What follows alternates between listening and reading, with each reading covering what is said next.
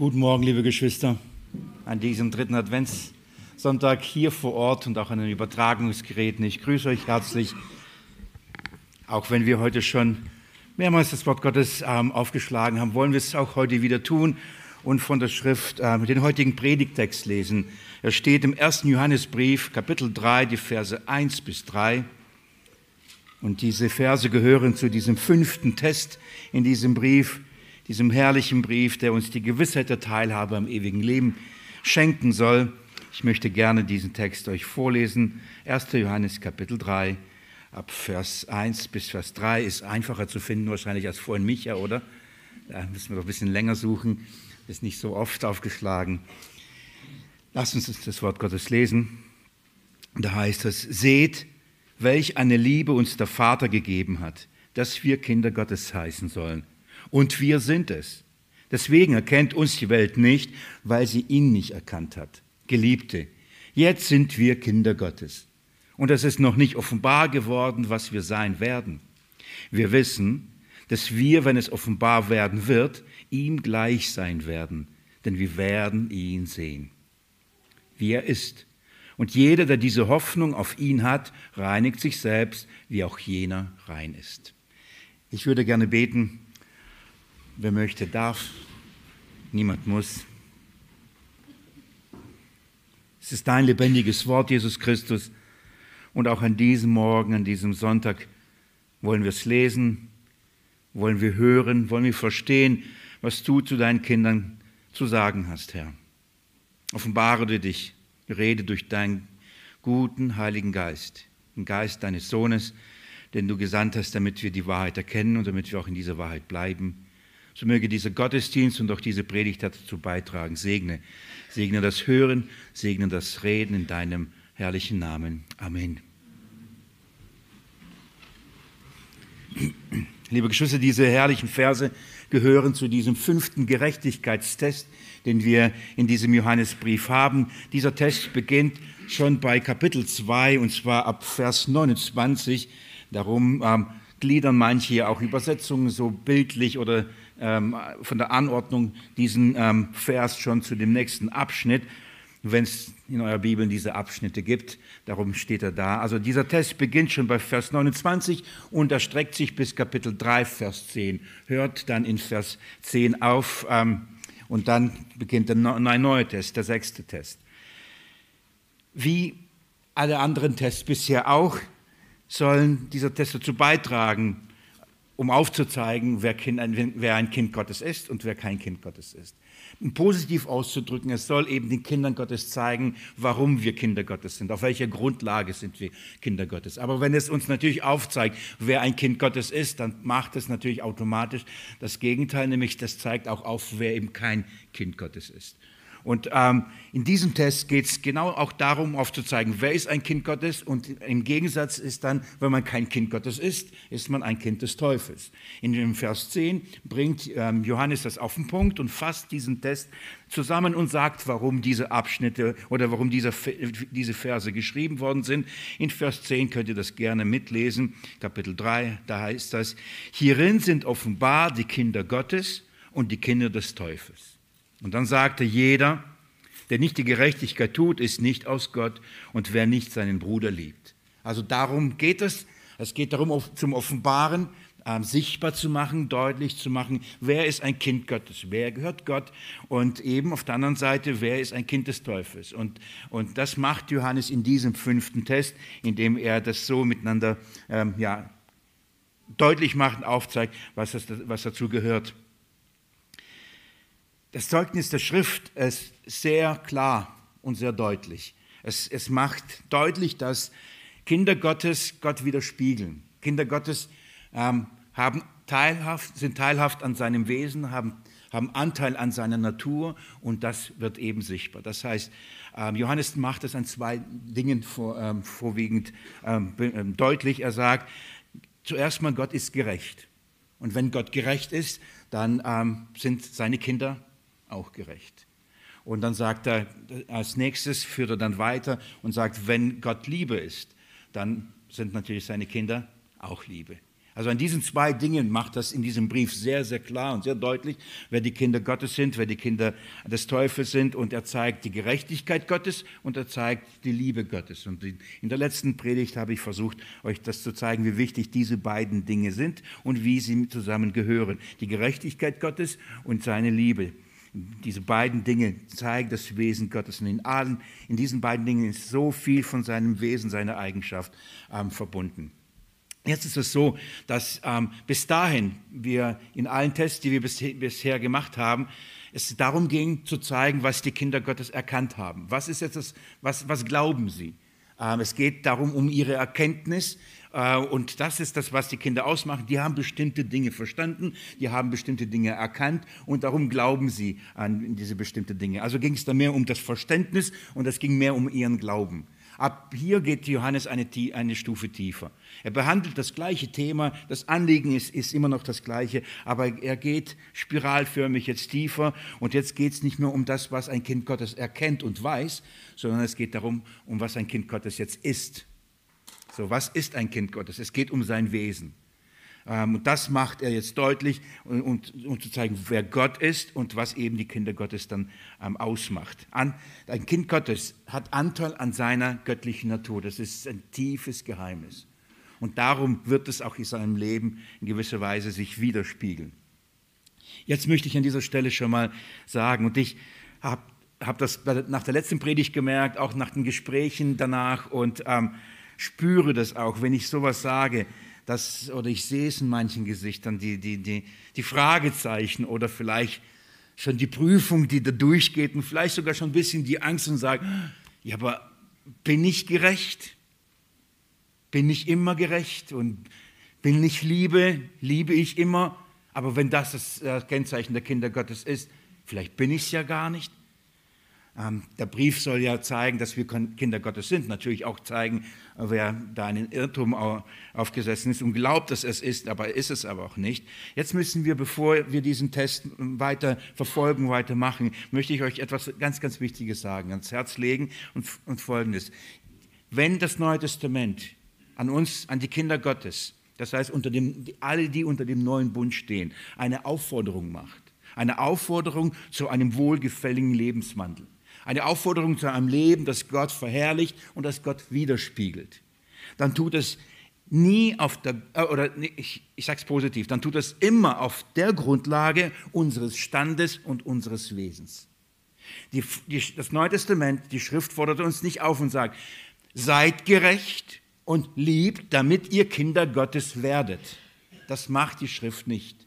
Das macht, ähm, das machen die Apostel nicht, das hat auch Christus nicht getan, so hat er sie nicht gelehrt, so haben sie auch nicht das Wort und das Evangelium verkündigt, sondern wenn die, wenn die Schrift uns auffordert, gerecht zu sein, wenn die Schrift uns auffordert, in Liebe zu leben, wenn die Schrift uns auffordert, uns zu reinigen, dann immer auf der Grundlage, wer wir sind auf der Grundlage des Erkennens und des Glaubens unseres Wesens, was wir in Christus Jesus sind und haben. Und das ist so, so wichtig. Warum? Weil wir eben nicht durch unsere Taten und durch unsere Werke, weil es eben nicht darum geht, äh, durch unseren Lebenswandel dahin zu kommen sagen, okay, ich bin ein Kind Gottes. Ich tue das, ich tue das, ich tue das nicht, also bin ich ein Kind Gottes. Es ist nicht das Tun und nicht, es sind nicht diese Dinge, die uns zu Kindern Gottes machen, sondern ein Kind Gottes wird diese Dinge tun. Das ist etwas anderes. Oder andersrum, wenn, wenn die Schrift uns auffordert, dann, äh, diesen, dieses Leben zu leben, dann sagt, erinnere dich doch. Oder weißt du überhaupt, wer du bist? Wenn du weißt, wer du bist, dann kannst du dich so nicht verhalten, stattdessen müsstest du doch so leben. Das ist das. Hier geht es nicht um, wie kriege ich ewiges Leben. Hier geht es nicht darum, wie bekomme ich ähm, Rechtfertigung und Gerechtigkeit vor Gott. Hier geht es nicht darum, wie werde ich gerettet. Das ist, das ist nicht, nicht, nicht die Grundlage. Und auch, äh, auch ich werde es euch zeigen, hier geht's, das, in diesem Test geht es auch gar nicht darum.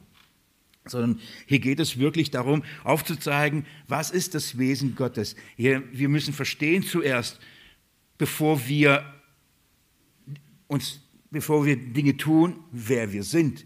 Und das ist, was das Neue Testament immer und immer und immer wieder macht. Das ist etwas, was Christus getan hat. Das ist, was die Apostel getan haben. Sie haben in dieser Weise immer das, die Gemeinde, die Kinder Gottes unterwiesen und haben sie zuerst daran erinnert, was das Evangelium ist. Sie haben immer, immer zuerst ihnen gesagt, was sie in Christus Jesus ähm, sind und haben. Und dann haben wir gesagt, und auf Grundlage dessen, was ihr jetzt seid, bitte lebt so. Ich möchte euch ein, zwei, drei Beispiele das nur kurz zeigen. Ähm, die, die Klassiker oder die, die guten Stellen, die das deutlich machen, zum Beispiel der Römerbrief. Wir kennen ihn, ihn, aus vielen Perspektiven schon betrachtet, gelesen, aber das ist genau, ähm, man kann es da eben gut aufzeigen. In den ersten Kapiteln wird uns das gezeigt, wer wir waren, Sünder, dann wird uns gezeigt, was wir in Jesus Christus sind und haben, unsere Rechtfertigung, unsere Erlösung in ihm. Und dann kommt Paulus zum Römer Kapitel 12, schlag mir das auf. Und dann gibt es einen Schnitt in Römer Kapitel 12.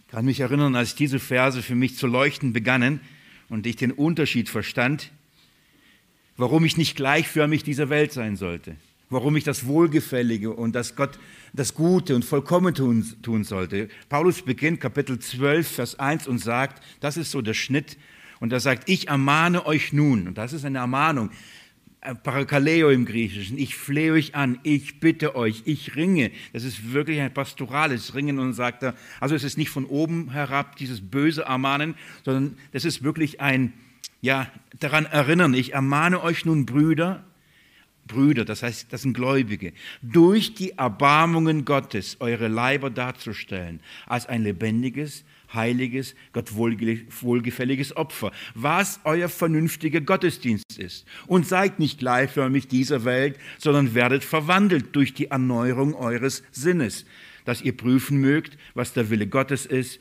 Das ist das Gute, das Wohlgefällige und das Vollkommene. Also Paulus, nachdem er das Evangelium aufgezeigt hat, was wir in Christus sind, sagte, und auf, Grundlage, auf der Grundlage dieser Erbarmungen, wie ermahnt man durch Erbarmungen? Übrigens merkt euch, das ist eine gute Grundlage des Erbarmens, also des Ermahnens. Man ermahnt auf der Grundlage der Erbarmungen.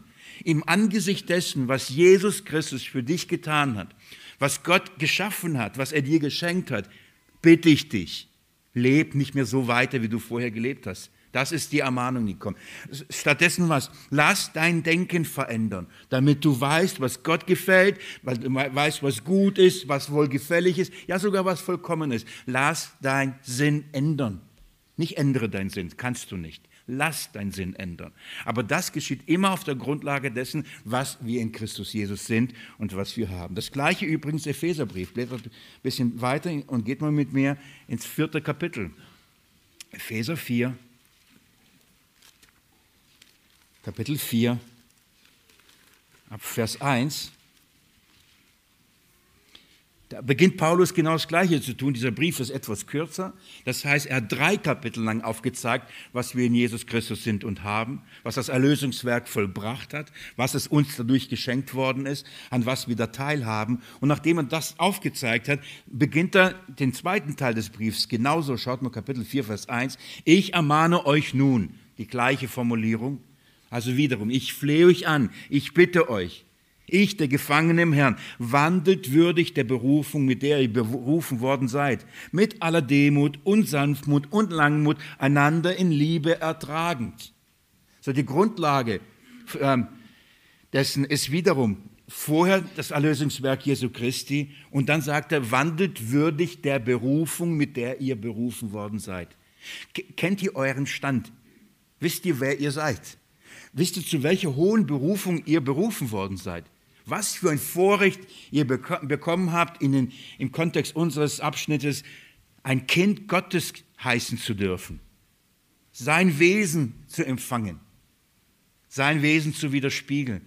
Weißt du, wer du bist? Also weißt du nicht nur, wer du bist im Sinne von, hast du erkannt, dass du ein Sünder bist? Dass du sündhaftig, verdorben, nicht in der Lage, aus sich selbst gerecht zu sein. Das ist das, das eine. Aber diese Erkenntnis ist grundlegend wichtig. Aber weißt du, was du dann in Christus Jesus hast? Nicht nur die Vergebung der Sünden, ja, das ist herrlich, sondern er hat etwas geschaffen, dich zu einem neuen Menschen gemacht. Er hat dich in den Stand eines Kindes Gottes gebracht. Und, und das ist ähm, Wandel würdig diesem Stand. Aber, liebe Geschwister, wenn ich nicht weiß, wer ich bin, wenn ich meinen Stand gar nicht kenne oder gar nicht mich damit beschäftige oder vielleicht sogar gar nicht glaube, weil ich sage, das sehe ich aber gar nicht, ich sehe das, das soll ein Kind Gottes sein, dann dementsprechend wird es schwierig zu, zu leben. Wenn ich weiß, wer ich bin, ist das die Grundlage für die Kraft und für die Motivation, äh, mich dem, dementsprechend zu verhalten. Das ist wichtig, bevor wir weitergehen in diesem Test, dass wir über diese Wahrheit im Klaren sind. Die Aufforderung, gerecht zu sein, die Aufforderung, sich zu reinigen, hat nichts damit zu tun, dass du dann ein Kind Gottes wirst und dass du dann das ewige, e, ewige Leben bekommst, sondern hier geht es, weil du es bist, weil es dein Wesen ist leb entsprechend. Das ist, eine, das ist ein anderer Zugang, eine andere Perspektive. Und wenn man das nicht unterscheidet, dann wird es schief und dann wird es eben gesetzlich. Und das wollen wir, wollen wir vermeiden. Also das, was Johannes ähm, deutlich macht, auch in diesen Versen, ist ja immer wieder, schaut mir nochmal wieder zurück in 1. Johannes Kapitel 3. Schaut mir, wie er deutlich es macht. Seht, welch eine Liebe der Vater gegeben hat, nicht wird gegeben hat, er hat es schon getan. Es gibt einen Liebesbeweis, ein Liebeserweis Gottes an dich und mich. Das heißt, du bist von Gott geliebt. Und darum sagt es auch die Schrift immer Geliebte, Geliebte, weil wir von Gott geliebt sind. Johannes spricht sie auch immer als Geliebten an, als geliebte Kinder. Gott hat seine Liebe erwiesen. Und was ist der Beweis der Liebe Gottes? Dass wir Kinder Gottes heißen sollen. Also nicht übrigens sollen nicht in dem Sinne irgendwann mal. Das ist, in dieser Weise ist es nicht zu verstehen, dieses sollen. Das heißt, du sollst Kind heißen, heißt, du bist ein Kind Gottes und das ist dein Name. Du sollst nichts anderes heißen, in diesem Sinne. Du sollst keinen anderen Namen annehmen. Du bist ein Kind Gottes. Das sollst du sein. Das sollst dein Name sein. Das hat Gott bestimmt und aus seiner Liebe auch erwiesen. Du bist mein Kind. Das soll der Name ab jetzt sein. Nicht mehr so, sondern so. Nicht mehr ein Kind des Teufels, nicht mehr ein Kind dieser Welt, sondern ein Kind Gottes. Das soll der Name sein. Was für eine herrliche Zusage, Verheißung beziehungsweise ähm, ähm, äh, Liebeserweis Gottes. Und dann kommt Johannes und das ist, was er deutlich machen. Und dann sagt er, und wir sind es. Schaut mal, es ist wichtig, dass du es weißt, dass du wegen betont hast. Und wir sind es. Nicht wir werden es sein, wir sind es bevor er das weitermacht, was er macht, und bevor er jetzt über unser Wesen spricht, möchte er sicherstellen, dass du und ich weiß, wir sind es. Und ich betone es nochmal, nicht, wir werden es irgendwann mal werden. Ich sage jetzt schon mal an dieser Stelle etwas und ich hoffe, im Laufe der Auslegung dieses Testes wird das immer deutlicher. Wenn Jesus wiederkommt, werden wir nicht mehr sein, als wir schon sind. Du wirst sagen, ja, aber wie kann das sein? Wir erwarten doch und da soll ja noch einiges passieren. Ja, das wird etwas mit deinem Leib machen. Es wird was mit deiner Sündhaftigkeit machen oder eben sie wegnehmen. Es wird, es, es, es wird herrlich sein und es werden herrliche Dinge passieren, auf jeden Fall. Aber von deinem Wesen wirst du dich nicht verändern. Denn wenn du, entweder bist du ein Kind Gottes jetzt schon oder nicht. Wenn Jesus kommt, wirst du nicht mehr Kind Gottes sein. Versteht ihr das? Entweder sind wir jetzt schon Kinder Gottes von unserem Wesen oder wir sind es nicht. Man kann nicht heute ein Kind Gottes sein und morgen nicht. Und dann wieder kann man wieder ein Kind sein. Also heute, heute fühle ich mich nicht so wie ein Kind Gottes. Heute habe ich Dinge getan, dass es keines Kindes Gottes würdig. Aber bestimmt bin ich heute kein Kind Gottes. Morgen stille Zeit gemacht, gebetet, in Gottesdienst gegangen, kaum Zeit zur Versuchung gehabt, also gut gegangen. Also heute bin ich ein Kind Gottes. Als ob man ein Kind Gottes mal werden kann, mal nicht werden kann. Heute ist man es, morgen nicht. Je nachdem, nach meinem Lebenswandel, bin ich ein Kind Gottes oder bin ich kein, oder bin kein Kind Gottes. Wenn du sündigst, verlierst du die Kindschaft. Dann bist du wieder in Ordnung, dann hast du sie wieder. Eine Frage, wie oft kann man wiedergeboren werden? Wie oft? Wie oft kann man zu dieser Welt kommen? Einmal. Wie oft kann man in die geistliche Welt hineingeboren werden? Einmal. Entweder bist du geboren oder bist du nicht. Du kannst nicht dann wieder sterben und wiedergeboren werden, sterben, wieder Buße tun, Bekehrung, wieder wiedergeboren, dann sündigen, wieder tot werden, also sterben. Und dann nächste Bekehrung, wiedergeboren und übernächste äh, Sünde, wieder sterben. Wie viele Grabmäler wollt ihr haben? Wie viele Taufen sollen wir durchführen? Entweder man ist es oder man ist es nicht.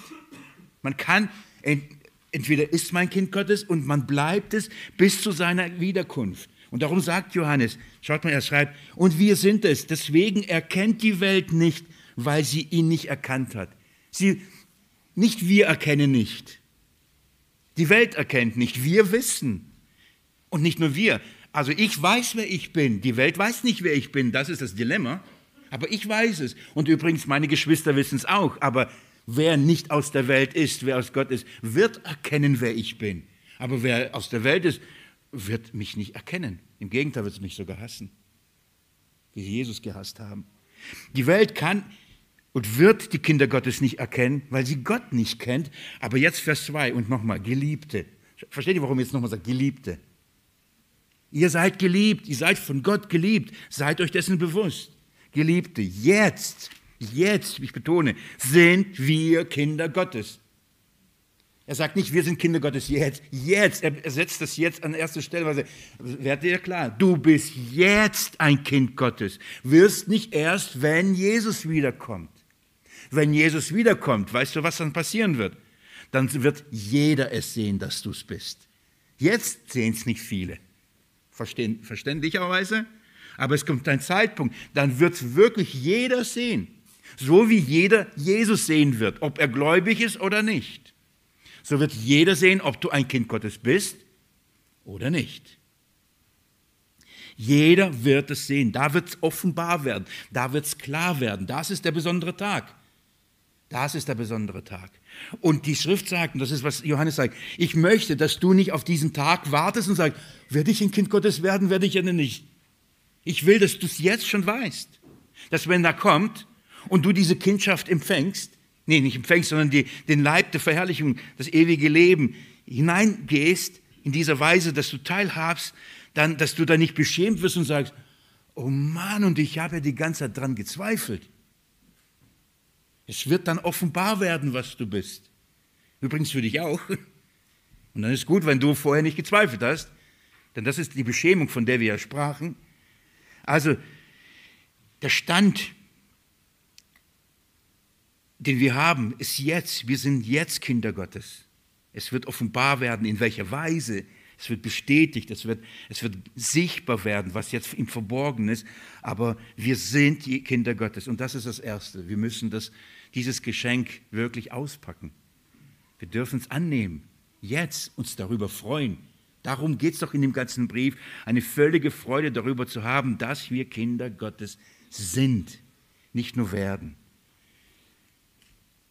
Das, darum geht es in diesem, in diesem Abschnitt. Darum bin ich davon überzeugt, dass wenn, bevor Johannes über diesen Test schreibt, bevor er jetzt in die, ins Detail geht, dass die ersten Verse aus diesem, die ersten drei Verse aus diesem Grund hier so groß gemacht werden und so nochmal wie ein Einschub hineinkommt. Warum? Weil er sagt, ich möchte, bevor ich jetzt mit euch darüber rede, was ihr tut und nicht tut, bevor ich ähm, diesen Test mit euch schreibe, dass, ich, dass ihr erstmal wisst, wer ihr seid. Dann gehen wir weiter. Also erinnert er ihn in dieser besonderen Art und Weise darauf. Liebe Geschwister, ich bin der Meinung, dass dieser Test, dieser fünfte Test mit der schwierigste ist von allen zehn, die ich hier gefunden habe. Aber er ist nicht deswegen schwierig, weil er inhaltlich so schwierig ist. Also es ist, die Prüfung ist nicht darum schwierig, weil was man da inhaltlich zu tun ist, sondern die Prüfung ist darum so schwierig, die, das ist darum so schwierig, weil er so schwierig zu verstehen ist. Die Frage ist schwierig zu verstehen. Was wird hier eigentlich abgefragt? Das ist die Schwierigkeit an diesem Test. Nicht der Inhalt. Der ist ziemlich easy. Der ist ziemlich klar und ziemlich einfach. Die Frage ist das Problem. Ich weiß nicht, ob ihr das so kennt. Wie oft habt ihr das schon mal gehört? Keine Ahnung. Wie, ähm, ich habe das mehrmals in meinem Leben erlebt. Ich möchte nicht jede Situation durchsprechen, wäre ein bisschen peinlich. Aber ich habe so einmal, so einige Tests verhauen, einige Prüfungen versemmelt. Warum? Weil ich ähm, nicht alle Fragen beantwortet habe. Woran lag das? Ähm, ich habe auf Fragen, die gestellt wurden, eine Antwort gegeben. Ich habe auch viel geschrieben, aber dann hat, hieß es falsch. Und dann habe ich gesagt, warum falsch? Weil ich die Frage gar nicht verstanden habe. Kennt ihr das? Ihr lest einen Test, wahrscheinlich Zeitdruck, okay, nur 45 Minuten, keine Ahnung. Und schnell, schnell, schnell, wie Sie alles haben, überfliegst die, die, die, die Frage. Und das war ganz oft mein Problem. Wie oft haben meine Lehrer mir gesagt, lies die Frage gründlich. Und das war nicht das Problem, dass ich das nicht wusste, was da abgefragt wird. Ich wusste es tatsächlich. Das Problem war, weil ich so unter Zeitdruck und ich alle Fragen beantworten würde, ich, so wie jetzt gerade ich rede, voll schnell und dann bin ich so über die Fragen drüber geflogen und ich dachte, alles klar, ah ja, okay, das wird gefragt, Antwort geschrieben. Am Ende rot, rot, rot. Ich denke, was ist los? Und wie oft hat die Lehrer und die Lehrerin mir gesagt, lies doch in Ruhe erstmal die Frage.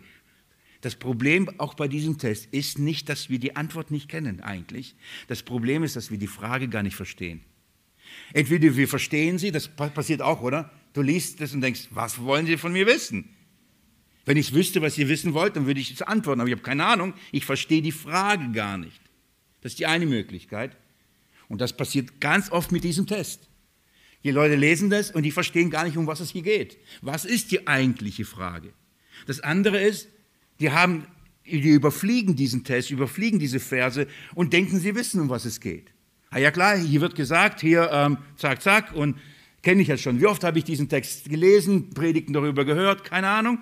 Und dann weiß ich, um was es geht. Und obwohl man denkt, man weiß das, man fliegt drüber und dann versucht man schon innerlich zu beantworten merkt, oh Mann, ja, bin ich überhaupt ein Kind Gottes? Weil wenn das gefragt wird, dann bin ich es ja nicht. Kennt ihr das? Es ist so wichtig, dass wir die Frage verstehen. Es ist wichtig, dass wir gründlich die Schrift lesen. Es ist wichtig, dass wir genau hinschauen, was sagt das Wort Gottes und nicht hineinlegen, was wir glauben, was es zu sagen hat. Ah ja, das will Gott bestimmt hier wissen. Oder genau das ist der Anspruch. Lasst uns diese Fehler nicht machen, sondern wirklich gründlich hineinschauen und gründlich das Wort lesen. Wo liegt die Gefahr? Wo liegt, wo liegt ähm, der Vorbehalt oder die, die Flüchtigkeit beim Lesen? Vers 6 und Vers 9. Lasst, lasst mich das euch vorlesen. Jeder, der in ihm bleibt, sündigt nicht. Jeder, der sündigt, hat ihn nicht gesehen, noch ihn erkannt. Okay, alles klar? Sehr schnell, alles klar. Ich weiß, um was gefragt wird. Jeder, der in ihm bleibt, sündigt nicht. Okay, ein Christ, ein Kind Gottes sündigt nicht. Ah. Sündigst du? Ist die Frage bei diesem flüchtigen Lesen. Und was ist deine Antwort? Ja, dann bist du kein Kind Gottes. Hoppala. Vers 9. Jeder, der aus Gott geboren ist, tut nicht Sünde. Okay? Tut nicht Sünde. Denn sein Same bleibt in ihm und er kann nicht sündigen. Nicht schlecht. Er kann nicht sündigen. Verstehst du die Frage? Weißt du, was hier abgefragt wird? Okay, Kinder, können es, Kinder Gottes können nicht sündigen. Kann ich sündigen? Natürlich kann ich sündigen. Ich schreibe ja. Antwort, du bist kein Kind Gottes. Weil Kinder Gottes können nicht sündigen. Schon zweimal durchgefallen. Wer ist nicht durchgefallen? Einer ist nicht durchgefallen, weil er verstanden hat. Das meine ich, wir lesen flüchtig und, und denken, ja, aber wie kann es sein? Aber hier steht doch da. Oder jeder, jeder, der die Gerechtigkeit tut, ist aus Gott, der die Gerechtigkeit tut, ist nicht aus Gott. Und das meine ich, wir lesen diese Fragen und sind hier, fliegen drüber und fragen uns, wie kann das sein? Ich, genau hier ist die Herausforderung und ich bin davon überzeugt, dass ähm, wir genau hinschauen müssen und wie bei keinem anderen Text, wenn ich das jetzt sage, weiß ich, es gibt genug Stellen, bei denen der Kontext mindestens genauso wichtig ist. Aber ich bin überzeugt, es ist einer der Stellen, wo der Kontext so vernachlässigt wird. Und ihr seid wahrscheinlich schon müde, das zu hören, wie wichtig das ist. Aber gerade hier muss man den Zusammenhang lesen, sonst, sonst besteht man diesen Test nicht.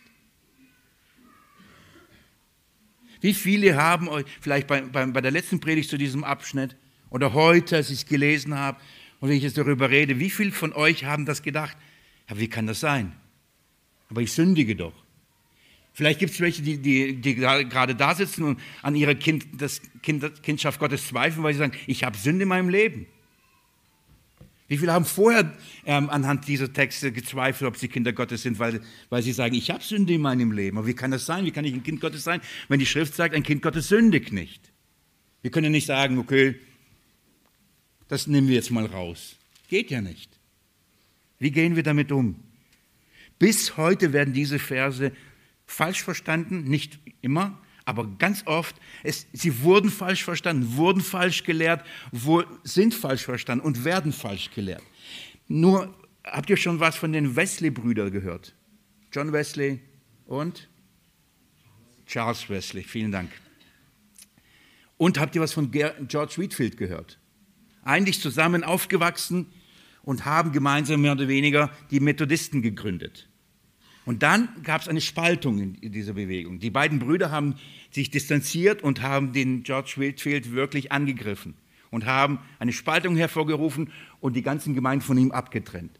Und das eine war, das war die Lehre der Erwählung. Das war der Grund, warum sie sich von ihm distanziert haben. Und das zweite war, und das ist leider zu selten bekannt, war aber viel größeres Thema, das war das Thema der Heiligung. Weil die Methodisten und John und Charles Wesley haben gelehrt, dass ein Kind Gottes nicht sündigt. Er muss absolut heilig sein, darf keine Sünde tun. Und was ist die Grundlage? Welcher Stelle? Hier. Und es gibt bis heute manche, die das behaupten, dass ein Christ sündigt nicht. Er kann nicht sündigen. Und darum aber auch den Rückschluss, aber wenn er sündigt, ist er gar kein Christ, obwohl er glaubt. Aber dann ist er noch kein Christ, denn erst dann, wenn keine Sünde in seinem Leben sein wird, dann ist er dann erst Christ. Was für, es gibt so viel, so viel auch wirklich, ich spare das Wort, aber es gibt so viel Missbrauch dieser Stelle und so viel Seelennot, weil diese Stelle so gebraucht werden. Ein Christ sündigt nicht. Hier steht, der aus Gott geboren ist, tut nicht Sünde. Ganz ehrlich, wer von euch könnte dann diesen Test hier bestehen? Ich bin davon überzeugt, kein einziger. Aber dann bedeutet das, liebe Geschwister, dass keiner von euch jetzt schon Kind Gottes ist. Das heißt, da braucht ihr überhaupt keine Gedanken machen, ob ihr dann beschämt werdet oder nicht, denn ihr werdet definitiv beschämt werden. Geht es darum, geht es, ist es hier der Test, ist es hier, ist es die Frage, wenn, wenn, wenn ein Kind Gottes nicht sündigt, wie passt es zu dem, was Johannes vorher gesagt hat und später sagt? Wie passt es eigentlich zu, der, zu dem ersten Test, den wir als Grundlage gemacht haben, was, was die Voraussetzung war, um überhaupt ein Kind Gottes zu werden? Was war das Erste? Im, im Licht Gottes zu leben bedeutet was? Sünd, Sündenerkenntnis, oder? Erinnert ihr euch? Einer, der in der Gemeinschaft mit Gott lebt, lebt in der Erkenntnis, er ist ein Sünder und braucht darum Jesus Christus. Wenn jemand sagt, er hat keine Sünde, was macht er dann? Lest mal mit mir Kapitel 1 nochmal. Kapitel 1 ab Vers 8. Wenn wir sagen, dass wir keine Sünden haben, betrügen wir uns selbst und die Wahrheit ist nicht in uns.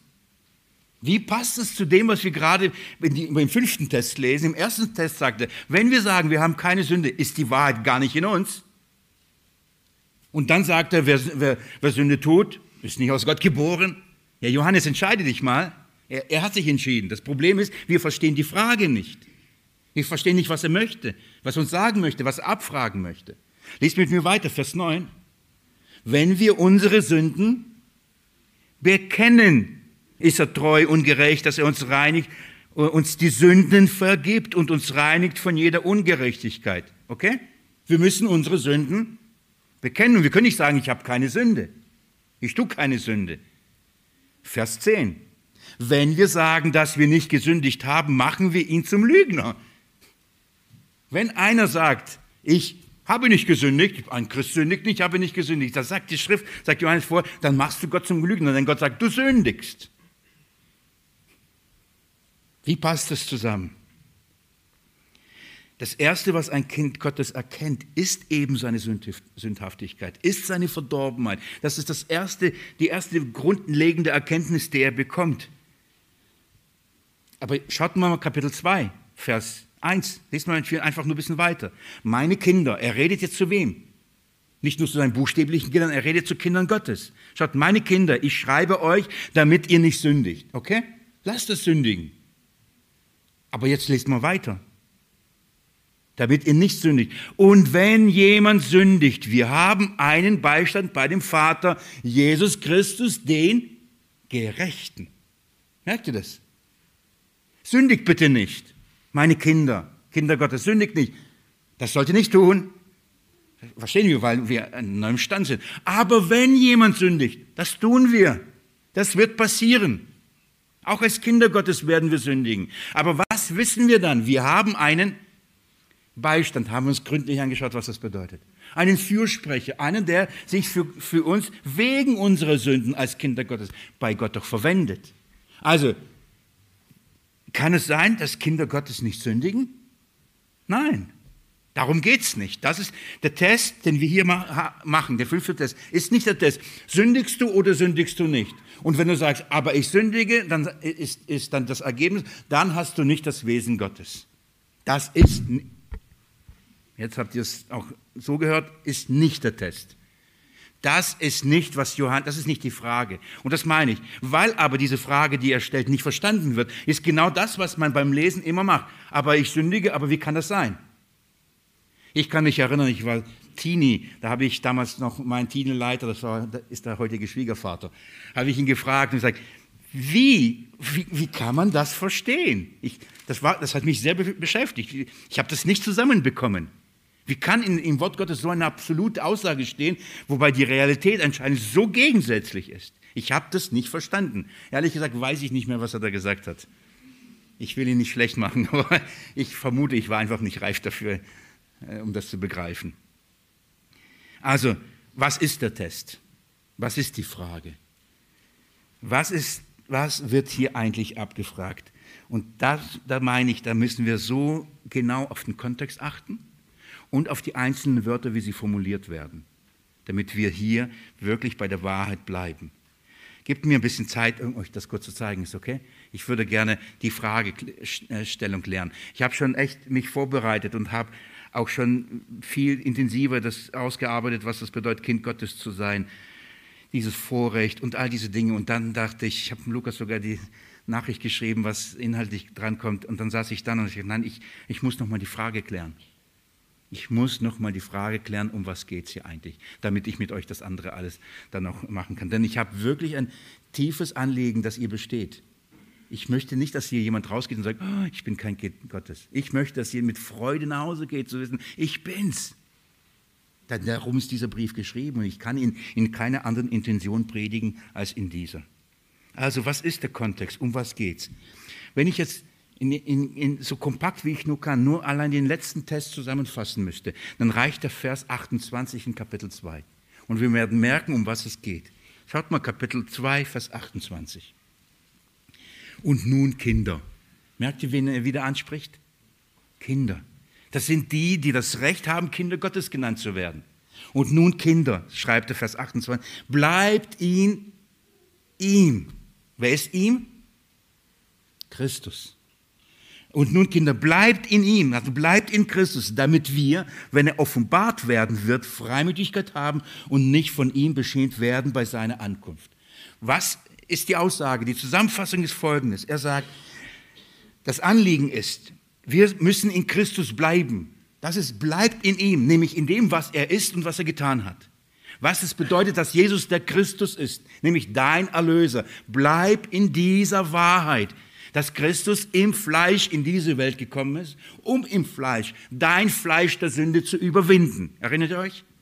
Bleibt da drin. Lasst von euch nichts etwas anderes ähm, lehren und verführen, von vielen verführen, die einen anderen Christus euch lehren, das eben nicht im Fleisch gekommen ist, das heißt nicht in Sündhaftigkeit, das heißt nicht eure Sünde besiegt hat und so weiter. Das heißt, bleibt in ihm. Das ist, das ist die Aufforderung. Bleibt in Christus. Wie lange? Bis zu seiner Ankunft.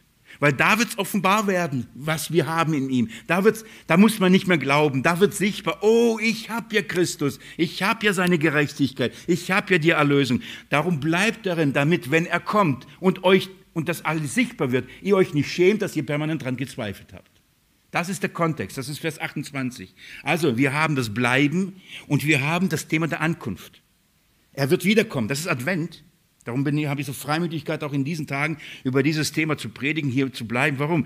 Es ist, wir leben in dieser Erwartung, das Kommen Jesu, liebe Geschwister, damit du und ich offenbar werden, wer wir wirklich sind. Ich freue mich, allein das, allein dieser Punkt, darüber nachzudenken, bewirkt so eine Freude in mir. Kennt ihr das, dass ihr manchmal das Gefühl habt, man versteht euch nicht? Da redest du, redest du, machst du, sagst, niemand, als ob man nicht zuhört. Dann erklärt man und niemand. Ich erkläre, was, was wir sind und man, manchmal denke ich, ja, warum, was bewirken die Predigten? Es wird ein Moment kommen, dann wird alles dann braucht es keine Predigt mehr, keine Erklärung mehr, keine Sonntagsgottesdienste, Bibelstunden, Jugendstunden, Teenie-Stunden. Es wird offenbar, es wird sichtbar, klar. Das ist gewaltig. Es wird offengelegt. Und darum wartet auf diesen Moment. Ihr seid Kinder Gottes, wartet auf den Moment, auch wenn die Welt noch nicht begreift, wer ihr seid. Ihr seid, aber dann wird es wirklich sichtbar werden, wer ihr seid. Boah, das ist ein wirklicher Adventszeit. Das ist, worauf wir warten. Das Thema ist bleiben. Bleiben in der Erkenntnis, die wir bis jetzt in anderen Tests gelernt haben, was es bedeutet, ein Christ zu sein. Was wir begreifen wir über Sünde, über unseren Stand. Bleibt über Jesus Christus, bleibt darin. Und zwar bis zu der Ankunft. Und das verknüpft jetzt den Abschnitt, mit dem jetzt, der jetzt kommt. Und darum sagt Johannes, aber wir, wir sehen es noch nicht, dass wir so sind. Es ist noch nicht sichtbar, obwohl wir sind. Aber wenn es offenbar werden wird, wenn der Herr kommt, dann wird es offengelegt. Darum dieser, dieser, dieser Einschub oder darum dieses Thema. Es kommt bald und wir werden sehen. Aber nochmal, und das Thema ist, wird verbunden mit dem Bleiben und mit der Ankunft. Weil wir bleiben, bis Jesus in der Wahrheit wer er ist und an dem Tag seiner Ankunft wird deutlich. Und jetzt kommt er eben zu dem Abschnitt und jetzt mit den Versen 3 bis 1 sagt nochmal, wir sind jetzt Kinder Gottes. Es wird zwar, ist zwar noch nicht erkennbar, ist zwar noch nicht in allem sichtbar, aber wir sind es. Und dann sagt er, und jetzt geht man mit mir in Vers 6, Kapitel 3, Vers 6. Das ist jetzt wichtig, das ist der Kontext. Und jetzt schaut mal, ich, spätestens jetzt könnte sein, dass dem einen oder anderen ein Licht aufgeht, was die eigentliche Frage ist. Dann schreibt er Vers 6 das, was ich vorher schon vorgelesen habe. Jeder, der in ihm bleibt, sündigt nicht. Um was geht es hier? Welcher Test? Das, der Test, die Themen haben sich, sind jetzt nicht abgeschlossen. Es ist nicht, nicht so, jetzt behandeln wir mal komplett was Neues. Das Thema ist immer noch das gleiche. Wer bleibt in ihm? in Christus. Was bedeutet? In seinem Erlösungswerk, in der Verheißung. Wer an mich glaubt, hat ewiges Leben. Und Johannes sagt, woran erkennt man ein Kind Gottes? Er bleibt darin, hat er schon die ganze Zeit gesagt. Im Gegensatz zu denen, die weitergegangen sind, die diese Wahrheit der Gewissheit ihres Heils in Christus Jesus verleugnet haben. Sie haben Christus verleugnet. Die haben gesagt, er ist nicht der Christus. Und sie sind weitergegangen und haben sich als wer äh, erwiesen? Als die Antichristen. Die sind nicht geblieben und offenbaren sich als Kinder des Teufels. Aber ihr, ihr seid Kinder Gottes. Und woran erkennt man ein Kind Gottes? Er bleibt in ihm. Und dann sagt er, bleibt in ihm. Und dann, und wer in ihm bleibt, jeder, jeder, jeder Einzelne. Das ist, da gibt es keine Ausnahmen. Jeder, der in ihm bleibt, sündigt nicht. Okay? Jeder, der in Christus bleibt, sündigt nicht. Von welcher Sünde ist jetzt hier die Rede? Steht hier, jeder, der in ihm bleibt, sündigt nicht, lügt nicht, er stiehlt nicht. Was sagt der Kontext? Was, von welcher Sünde ist die Rede? Was ist die, die, die katastrophale Sünde, die, die ein Mensch begehen kann? Jesus Christus als seinen Erlöser zu verleugnen. Jesus Christus als den, den Christus zu verleugnen, über ihn etwas Falsches zu lehren oder zu glauben. Ich habe euch versucht, ein paar Beispiele zu geben, was bedeutet, an einen, an einen anderen Christus zu lehren. dass eben nicht in, im Fleisch, sondern ins Fleisch gekommen ist zum Beispiel. Dass er nicht die, die, die Gestalt unserer Sündhaftigkeit angenommen hat, um für die Sünde, um die Sünde im Fleisch zu überwinden, sondern all diese, all diese Wahrheiten oder eben all diese Lügen ähm, habe ich versucht euch deutlich zu machen. Es ist so, so wichtig. Was ist die Sünde? Welche Sünde tut ein Kind Gottes nicht? Was ist die Frage in diesem Test? Bleibst du in Christus oder nicht? Wer in Christus bleibt, wisst ihr, welche Sünde er nie begehen wird? Er wird niemals Jesus Christus verleugnen. Diese Sünde tut er nicht. Darum geht es hier. Hier geht's, es geht nicht darum, er wird nicht mehr sündigen. Es geht hier nicht um Ehebruch, es geht nicht um Lügen, es geht nicht um Stehlen. Das, das, darum geht es hier nicht. Nur nebenbei, für all diese Sünden ist Jesus gestorben. Johannes fragt nicht, sündigst du? Oh, dann bist du kein Kindes, Kind Gottes. Er sagt, hast du die Sünde begangen, nämlich Jesus zu verleugnen, dann gehörst du zu den Antichristen. Dann gehörst du zu dem Teufel, denn das tut er. Ein Kind Gottes wird Jesus Christus nie verleugnen. Er wird nicht sagen, ich brauche nicht.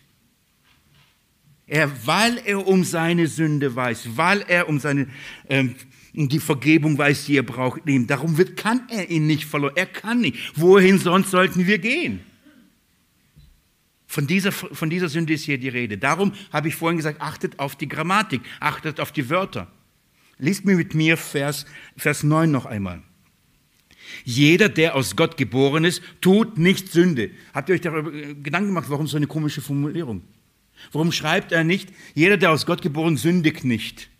Oder lügt nicht, stiehlt nicht? Da könnt ihr das schreiben. Warum sagt er nicht, tut nicht Sünde? Übrigens das Gleiche, tut Gerechtigkeit. Das ist eine merkwürdige Formulierung, weil es hier um eine Sünde geht. Er tut nicht die Sünde. Jeder, der aus Gott geboren ist, tut die eine Sünde nicht. Von welcher Sünde ist die Rede? Liebe Geschwister, ich bin mir sicher, ihr habt es schon mal gehört, aber ich hoffe, in diesem Kontext versteht ihr, um was es geht. Es gibt Sünden, die sind nicht zum Tod. Für all die Sünden ist Jesus gestorben und sie führen nicht zum Tod. Darum, weil er für uns gestorben ist, weil wir ihn angenommen in ihm bleiben, werden wir nicht sterben. Aber es gibt eine Sünde, sie führt zum Tod. Und spätestens jetzt müsst euch klar sein, von welcher Sünde hier die, Rede ist. Schaut mal, das macht Johannes am Ende dem Brief. Schlag Kapitel 5 mit mir auf.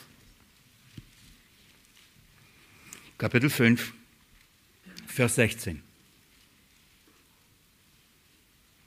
Wenn jemand seinen Bruder sündigen sieht, eine Sünde nicht zum Tod, soll er bitten und er wird ihm das Leben geben. Denen, die nicht zum Tod sündigen. Abgesehen davon, Nachdem Johannes das anscheinend, wenn Johannes in Kapitel 3 gesagt hätte, ein Christ sündigt nicht, dann könnte er hier diese Verse nicht mehr so schreiben. Versteht ihr? Denn er schreibt, wenn du, wenn ein Bruder, das ist ein Kind Gottes, wenn du, wenn er sündigen, wenn du sündigen siehst, dann bitte für ihn. Und Gott wird ihm schenken, Leben, Überwindung der Sünde. Bitte für ihn. Und dann sagt er nämlich, für, wann sollen wir bitten? Für wen sollen wir bitten? Für diejenigen, die nicht die Sünde zum Tod tun. Schaut mal, das ist so fein und so wichtig. Er erklärt das. Ich lese weiter in Vers 16. Es gibt Sünde zum Tod. Nicht in dem Hinblick auf diese sage ich, dass er bitten solle. Jede Ungerechtigkeit ist Sünde. Und es gibt Sünde, die nicht zum Tode ist. Ah, es gibt Sünden, Sünde, die führt uns nicht zum Tod. Und es gibt eine Sünde, die führt uns zum Tod. Und er sagt, wenn ihr jemand sündigen seht, dann guckt genau hin, was die Sünde ist. Sündigt einer in dem Maße, wie jeder andere auch sündigt, nach dem Fleisch, dann bittet. Und es wird vergeben. Wenn wir unsere Sünden bekennen, so ist er treu und gerecht und reinigt uns von jeder Ungerechtigkeit. Das ist das Zeugnis. Aber wenn jemand die eine Sünde begeht, ich sage nicht für die bitten. Welche Sünde? Das sind die Sünden, von denen er redet, dass die Antichristen tun. Das sind die, die Jesus Christus verleugnen. Das ist die Sünde zum Tod. Aber allein von der Logik müssen wir doch verstehen, warum das die Sünde zum Tod ist. Warum? Wenn man denjenigen, der dir die Sünden vergibt, verleugnest, verwirfst, ihn verdrehst und dir seinen eigenen Jesus baust, wer soll dich denn da retten? Diese Sünde wird dich zum Tod führen. Warum? Du verwirfst den Vergeber. Das ist die Sünde zum Tod. Übrigens, diese Sünde kann man nur bewusst tun. Die kannst du nicht unbewusst. Oh, Habe ich diese Sünde? Die Sünde gegen den Heiligen Geist spielt jetzt sofort hier eine Rolle, richtig? Habe ich sie getan? Habe ich sie nicht getan? Ich sage jedes Mal einem Kind Gottes, von dem ich das Zeugnis habe, er glaubt an Jesus. Wenn du Angst hast, diese Sünde begangen zu haben, hast du sie nie begangen. Denn es ist ein bewusstes Ablehnen des Messias. Johannes sagt, einer, der von Gott geboren ist, ein Kind Gottes, wird niemals diese Sünde tun. Er wird sich nicht von Jesus lossagen. Warum? Warum wird er das nicht tun? Die Antwort geht mir kurz zurück.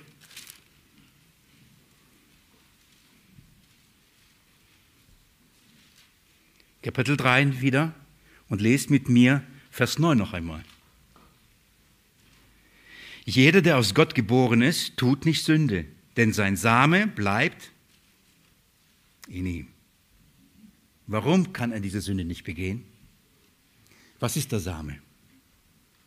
Was bleibt in ihm? Der Heilige Geist. Das Wort Gottes. Petrus sagt im 1. Petrusbrief Kapitel 1, ja, hier, und er sagt, ihr seid wiedergeboren, durch den lebendigen Samen gezeugt durch das lebendige Wort Gottes. Das ewige in euch bleibende Wort.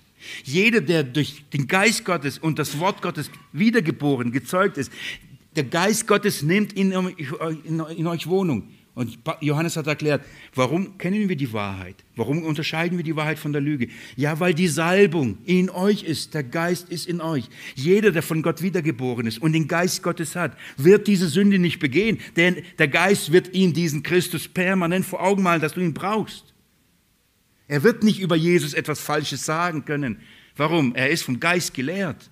Er kann es nicht. Warum? Es ist, er ist ein neues Wesen. Der Geist wohnt in ihm. Der Grund, warum wir diese Sünde nicht begehen, ist, liegt nicht in dir. Die Begründung ist, denn der Same bleibt in euch nicht, denn du bleibst in ihm. Denn du bist so fromm. Der einzige Grund ist, der Same bleibt in dir. In wem der Same bleibt, ist ein Kind Gottes. Denn dieser Same ist gegeben bis in die Ewigkeit. Man kann nur einmal ein Kind Gottes werden. Man wird einmal wiedergeboren zur Herrlichkeit. Und wenn jemand diese Same bekommen hat, wird der Same dafür sorgen, dass einer in, in dieser Wahrheit bleibt. Er mag sündigen, er mag fallen, aber er wird immer wieder dahin zurückkehren, dass er Buße tut. Wie? Warum? Weil man es ihm sagt? Weil das eine Methode ist, übrigens daher Methodisten, sie haben eine Methode entwickelt, um heilig zu leben. Also musst du das tun, musst du das tun, das ist der Ablauf, das, sind, das ist Heiligung. Ganz stark betont. Deswegen kommt das Methodisten, eine, eine Heiligungsbewegung, eine Methode, damit du heilig bleibst, heilig wirst. An dem Punkt kommst, wo du nie wieder sündigst und endlich ein Christ wirst. Der einzige Grund, warum wir in Christus bleiben, weil der Same in uns bleibt, weil das Wort in uns bleibt. Das Wort muss in uns bleiben. Darum schreibt Johannes diesen Brief, schreibt das Wort, das muss in euch bleiben. Ihr müsst wissen, wer ihr seid, was ihr in Christus habt. Ich möchte euch kurz zeigen, was diese Sünde ist. Lasst mich das nochmal kurz zeigen. Geht mit mir ins Johannesevangelium und schlagt mit mir Kapitel 15 auf.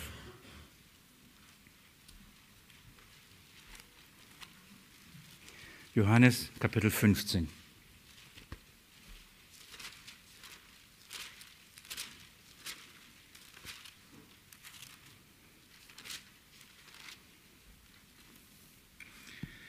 Ich lese euch ab Vers, äh, oder lest mit mir ab Vers 23. Jesus erinnert die Jünger in dem Zusammenhang, dass, äh, weil sie ihn gehasst haben, wir auch gehasst werden. Die Jünger werden gehasst, wir werden gehasst. Warum? Weil wir nicht von dieser Welt sind, sondern ihm gehören. Das ist die Folge. Und dann sagt er ab Vers 23 folgendes. Wer mich hasst, hasst auch meinen Vater. Das hat Konsequenzen. Man kann nicht sagen, ich liebe Gott, aber ich äh, habe ein Problem mit Jesus. Funktioniert nicht. Verwirfst du Jesus, verwirfst du Gott. Nimmst du Jesus als den Christus nicht an, hast du Gott nicht. Kannst du reden, wie viel wir haben, Abraham und gleicher Glaube, alles Mögliche. Wer Jesus hasst, hasst den Vater, sagt Jesus. Hat somit weder Jesus noch den Vater. Vers 24. Wenn ich nicht die Werke unter ihnen getan hätte, die kein anderer getan hat, so hätten sie keine Sünde. Haben die schriftgelehrten Pharisäer, das Volk Israel, keine Sünden gehabt? Jetzt sagt, hätten sie mich an, hätten sie keine Sünde. Aber die haben doch Sünden. Er redet nicht, dass die nicht gesündigt haben. Hätten sie mich erkannt, hätten sie nicht gesündigt. Davon redet er nicht. Er sagt, hätten sie mich erkannt, ich habe ihnen mich offenbart, ich habe mich ihnen gezeigt, ich habe die Dinge getan, die nur der Christus tun konnte. Und sie haben mich verworfen. Das ist die Sünde, die sie getan haben. Hätten sie mich nicht verworfen, hätten sie keine Sünde. Hätten sie diese Sünde nicht getan, die zum Tod führt. Um das zu erklären nochmal, äh, schaut mal Kapitel 16. Ich lese ab Vers 7. Jesus erzählt das und die Jünger sind traurig. Und dann sagt er, und das ist so gut, Vers 7, doch ich sage euch die Wahrheit. Es ist euch nützlich, dass ich weggehe. Denn wenn ich nicht weggehen würde, würde der Beistand, wer ist es? Der Geist, nicht zu euch kommen. Wenn ich aber hingehe, werde ich ihn zu euch senden. Okay? Jetzt, Jesus verspricht, die Salbung wird kommen. Ihr werdet nicht allein bleiben, damit wir diese Sünde nicht tun. Aber wisst ihr was? Die Welt wird es tun. Der Geist wird kommen und es wird zwei Wirkungen geben. Schaut mal, ab Vers 8 beschreibt, wie die Welt auf das Kommen des Geistes reagieren wird. Vers 8. Und wenn er gekommen ist, wird er die Welt überführen von der Sünde. Was steht hier nicht? Von den Sünden. Wenn der Geist kommt, wird er nicht, geht es hier nicht darum, er sendet die Welt für die Welt, um sie von ihren Sünden zu überführen. Das sendet er für die Kinder Gottes. Die Kinder Gottes werden von ihren Sünden überführt, kommen zur Erkenntnis des Glaubens, tun Buße und werden gerettet. Aber die Welt erkennt nicht, weder Jesus noch die Kinder, sie hassen sie. Und der Geist wird kommen und etwas tun, sie von der Sünde überführen. Was ist die Sünde? Schaut mal, hier steht's. Jesus sagt von der Sünde, von der Gerechtigkeit und vom Gericht. Jetzt von der Sünde, weil sie, weil sie nicht an mich glauben. Das ist die Sünde. Das ist die Sünde, von der Johannes sagt, für die sage ich, bittet nicht. Da lehnt jemand Christus ab, verleugnet ihn, ist gegen ihn. Und wir sagen, oh Herr, erbarm dich seiner. Komm, hilf ihm. Guck mal, der ist so in einer Not in so einer Schwierigkeit. Seine Familie, da geht es nicht. Oh Herr, bitte, bitte lass ihn mal die Kinder wieder gescheit werden, lass ihn mal das Konto wieder, lass mal Gesundheit. Liebe Geschwister, ist euch bewusst, dass der Segen Gottes nur für die Kinder Gottes zu haben ist? Dass wir Gott nicht einfach für jeden pauschal bitten können, denen in ihrem Leben zu helfen. Denn gesegnet werden alle nur in Christus Jesus. Es gibt außerhalb von ihm keinen Segen. Und wenn wir meinen, für, für Menschen, die Jesus ablehnen, für sie zu bitten, dass ihr, ihr Leben gelingt, wird uns dieses Gebet erhört werden. Nein. Die Schrift sagt, betet nicht dafür. Aber für was sollten wir dann beten? Dass sie Christus erkennen, dafür sollten wir beten. Damit sie nicht diese Sünde tun, damit sie nicht sterben in diese ihrer Sünde. Dafür sollten wir beten. Wir meinen, nur weil jemand an Gott glaubt, man, er, er schon dadurch, weil er sich zu Gott wendet, auch da automatisch gesegnet wird. In der Not, da ist jeder bereit zu beten und Jesus hilf, hilf. Da ist jeder bereit, an Gott zu glauben. Sogar an gewissen Jesus spielt keine Rolle, solange es ihm gut, sondern es eine Hilfe ist. Die Bibel sagt, dass, dass die Verheißung, die Zusagen Gottes gibt es nur für Kinder Gottes. Nicht jeder ist ein Kind Gottes, jedes ein Geschöpf Gottes. Nicht jedes jeder Mensch ist ein Kind Gottes. Ein Kind Gottes ist nur der, in dem die Salbung ist. Ein Kind Gottes ist der, der in Christus bleibt und darum den Segen empfängt. Darum, auf keiner anderen Grundlage. Das ist die Sünde, von der spricht Johannes. Und der Test 5 testet das. Er testet genau das. Bist du in Christus? Verleugnest du ihn oder verleugnest du ihn nicht? Denn wenn du ihn verleugnest, weißt du, was du nicht hast? Seine Gerechtigkeit. Und wenn du seine Gerechtigkeit nicht hast, was kannst du nicht tun? Gerechtigkeit. Weil du sein Wesen nicht besitzt. Da kannst du dich anstrengen, dich heiligen und Buße tun und was auch immer. Du wirst genauso enden wie dann Charles und Wesley, bis sie dann zur Bekehrung kamen, nämlich absolut am Boden, deprimiert, depressiv, ohne Glück, ohne Freude, weil sie nie zu der Gewissheit ihres Heils gelangt sind, weil sie Christus nicht erkannten, bis sie Christus erkannt haben, das, was sie in Christus sind und haben.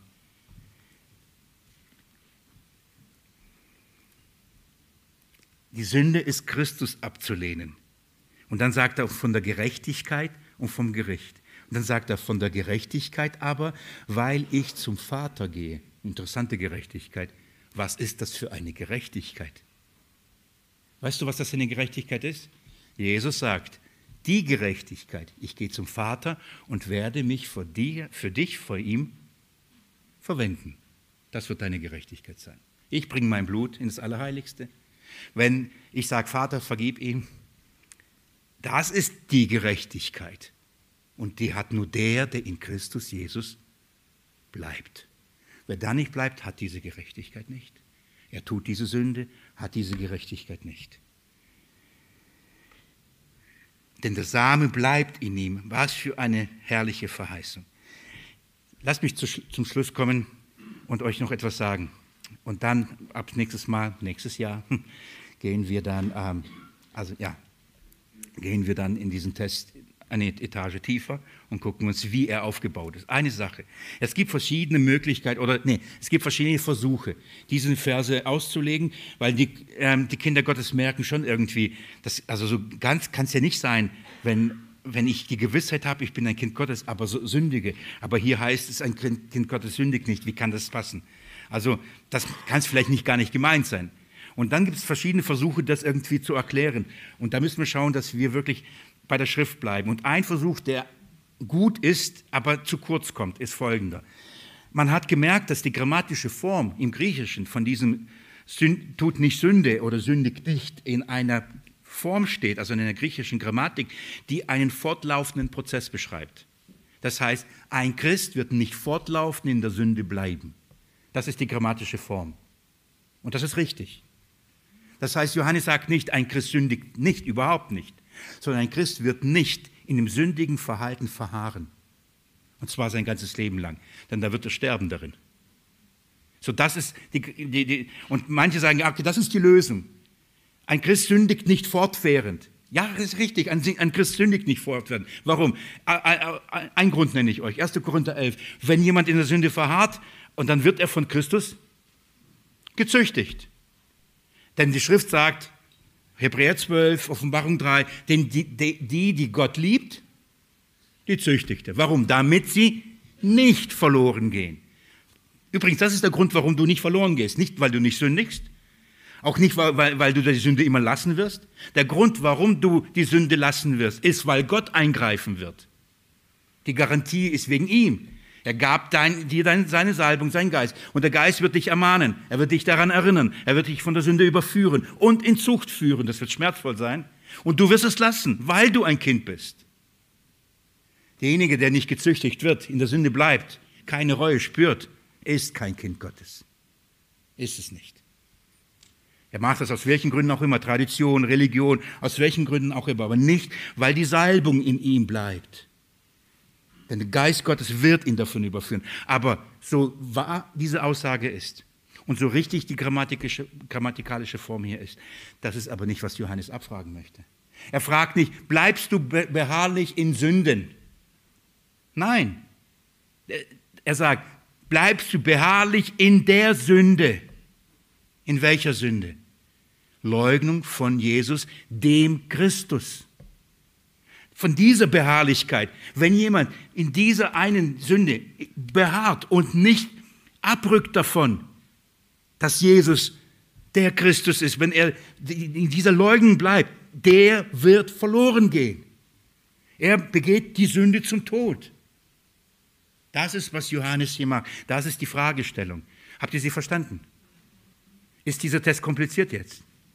Versteht ihr? Das ist, was ich vorhin gemeint habe. Die Aufgabe an sich selbst ist nicht schwierig. Die Schwierigkeit ist nur, die Frage zu verstehen. Verstehen wir die Frage, können wir die Antwort getrost hinschreiben und sagen, ich bleibe in Christus wegen meiner Sünden bestanden. Eigentlich können wir weitergehen, können den nächsten Test machen, aber da ist zu viel drin. Das ist zu herrlich. Und das möchte ich tun ab nächstes Mal, nachdem wir hoffentlich, hoffentlich im Klaren sind, was hier eigentlich abgefragt wird, dass wir dann hingehen und schauen, wie es abgefragt wird und dann noch einmal uns die Zeit nehmen, die einzelnen Fragen zu behandeln, um eben zu dieser Gewissheit zu gelangen und um, um eben zu dieser Freude, Vorfreude, wie Johannes schreibt. Lasst mich Vers 11 euch nochmal lesen.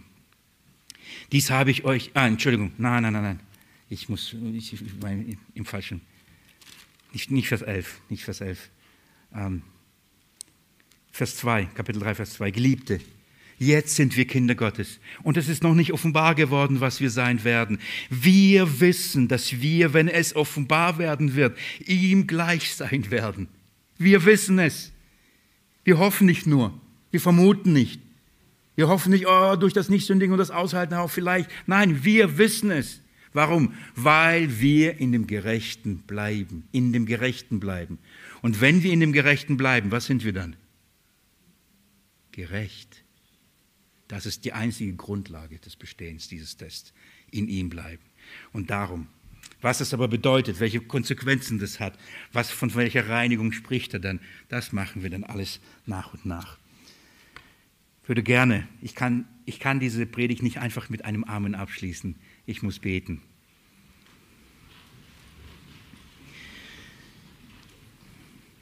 Ich will und ich muss beten, Jesus Christus, für uns, dass wir diesen Test bestehen können, Herr, dass du durch deinen Geist diese Wahrheit in uns groß machst. Bestätigst, was es bedeutet, diese Sünde nicht zu tun. Herr, bewahre uns in dir, bis du wiederkommst. Bewahre jeden Einzelnen, der deins ist, dein Kind ist. Führe tiefer in diese Erkenntnis hinein, was wir in Jesus Christus in dir sind, was unser neues Wesen ist. Herr, und bewahre uns darin. Ich bitte es für mich, ich bete es für uns als Gemeinde hier vor Ort. Ich bete für deine weltweite Gemeinde. Ähm, in deinem Namen. Amen.